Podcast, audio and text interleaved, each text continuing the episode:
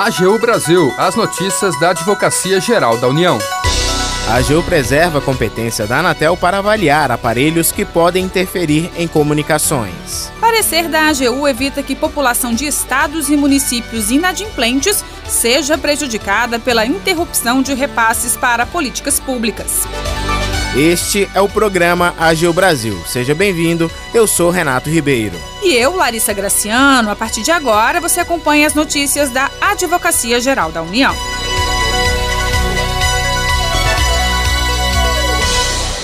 A Advocacia Geral da União preservou a competência da Anatel para avaliar aparelhos que podem interferir em comunicações. Os detalhes com a repórter Tcherena Guimarães.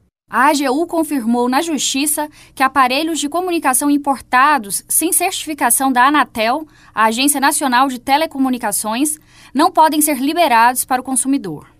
A atuação ocorreu no âmbito de mandado de segurança impetrado por uma empresa contra a Anatel e a Receita Federal, pedindo que os aparelhos importados utilizados em sistemas de segurança de empresas e residências fossem liberados da aduana no porto de Itajaí.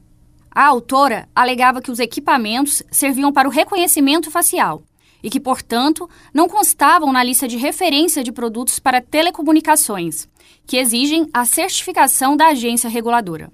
O juízo de primeiro grau chegou a conceder liminar para autorizar a liberação dos equipamentos, mas a AGU recorreu, afirmando que, de acordo com as normas da Anatel, a homologação dos aparelhos deve ser realizada antes da entrada do produto no país.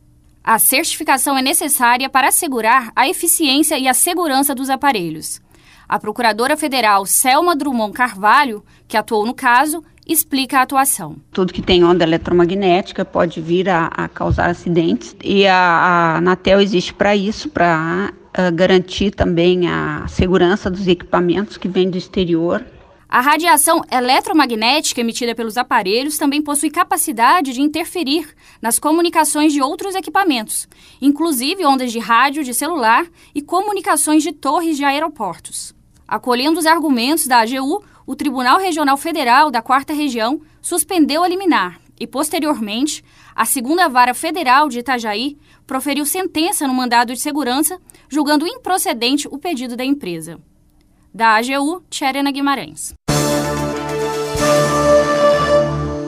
Parecer da AGU evita que população de estados e municípios inadimplentes seja prejudicada pela interrupção de repasses para políticas públicas. O Renato conta os detalhes.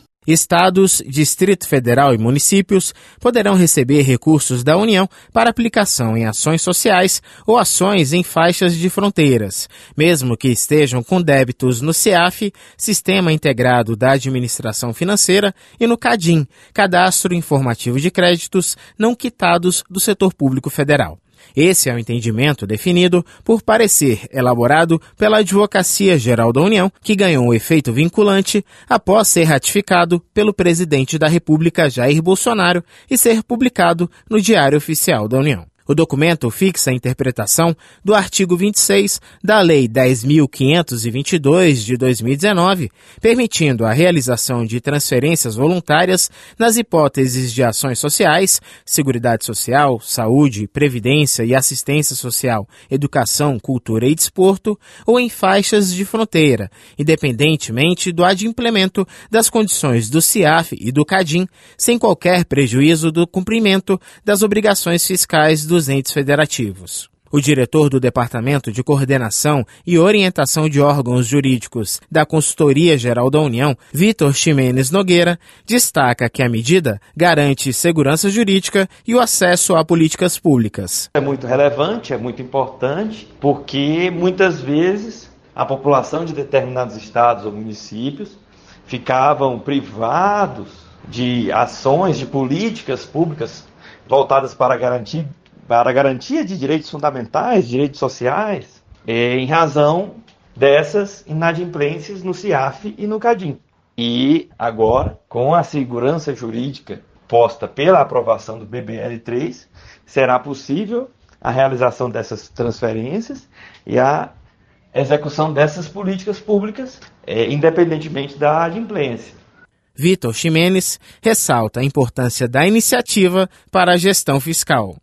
O que fica claro também no parecer é que é, a sua aprovação não representa nenhuma tolerância, nenhuma condescendência com as pendências fiscais dos estados e dos municípios. Essas pendências continuarão ativas e deverão ser adotadas pelas autoridades competentes as medidas necessárias para a regularização. Elaborado pela Câmara Nacional de Convênios e Instrumentos Congêneres da Consultoria Geral da União, unidade da AGU, o posicionamento deverá ser observado por todos os gestores do Poder Executivo Federal de agora em diante. Da AGU, Renato Ribeiro. Termina aqui o programa AGU Brasil. Você ouviu nesta edição. A AGU preserva a competência da Anatel para avaliar aparelhos que podem interferir em comunicações. E acompanhou.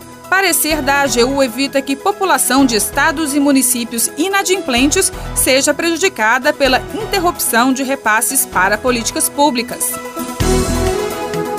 O programa é produzido pela equipe da Assessoria de Comunicação da Advocacia Geral da União tem edição e apresentação de Larissa Graciano e Renato Ribeiro, com trabalhos técnicos de André Menezes e Jaqueline Santos.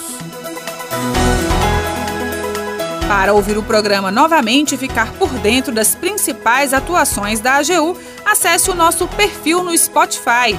É só procurar por Advocacia Geral da União. Acompanhe também o trabalho da instituição no portal gov.br/agu. Siga as nossas redes sociais: Twitter, YouTube, Facebook e Instagram. E não perca as últimas notícias. Até amanhã!